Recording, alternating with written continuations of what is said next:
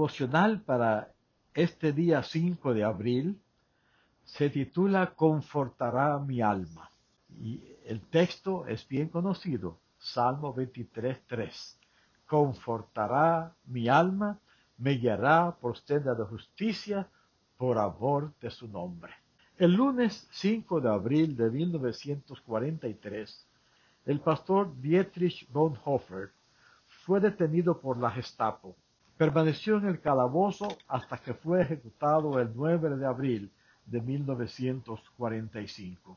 Durante esos dos años de encarcelamiento, Bonhoeffer impartió estudios bíblicos, ministró a sus compañeros, celebró bodas, enseñó a los presos a orar y hasta escribió poemas. Uno de ellos lo tituló El dolor y alegría, un poema sobre la dulzura que hay en las experiencias amargas. También escribió muchas cartas a sus padres, a su novia y a sus amigos.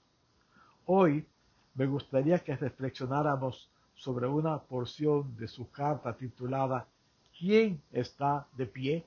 Ante el avance de la perversidad, de la injusticia, de los engaños de una sociedad que adulaba la maldad y repudiaba el bien, Don Hofer se pregunta, ¿quién se mantendrá firme?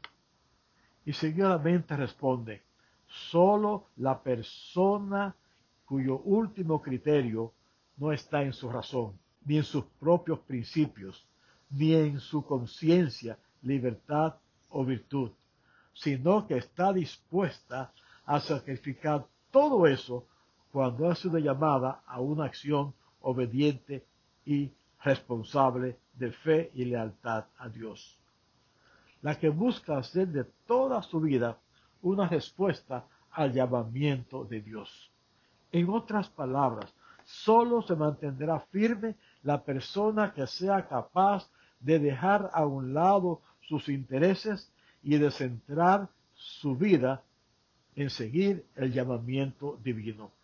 De los creyentes del tiempo del fin, se dice que son los que siguen al Cordero por donde quiera que va.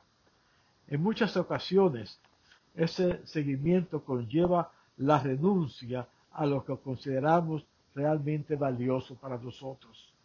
Por ejemplo, Moisés rehusó llamarse hijo de la hija de Faraón, prefiriendo ser maltratado con el pueblo de Dios antes que gozar de los deleites temporales del pecado. Y Cristo renunció a todo lo que era suyo y tomó naturaleza de siervo. La vida cristiana no se trata de imponer nuestras opiniones, sino de arrojar nuestros deseos por la borda para que prevalezcan los del Señor. Sé que seguir ese llamamiento suele suscitarnos dudas y temores. Por eso te invito a confiar en que el Señor confortará nuestra alma, nos guiará por sendas de justicia por amor de su nombre.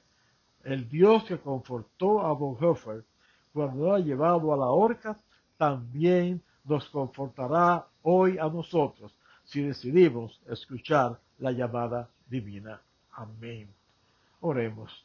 Padre Santo, en este día nosotros entregamos todo nuestro ser a ti, para que tú nos uses de acuerdo a tu santa y divina voluntad.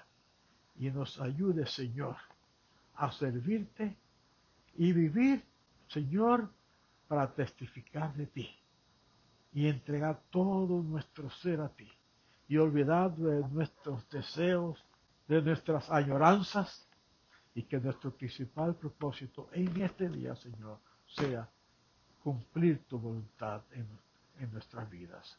En el nombre de Jesús te lo pedimos. Amén.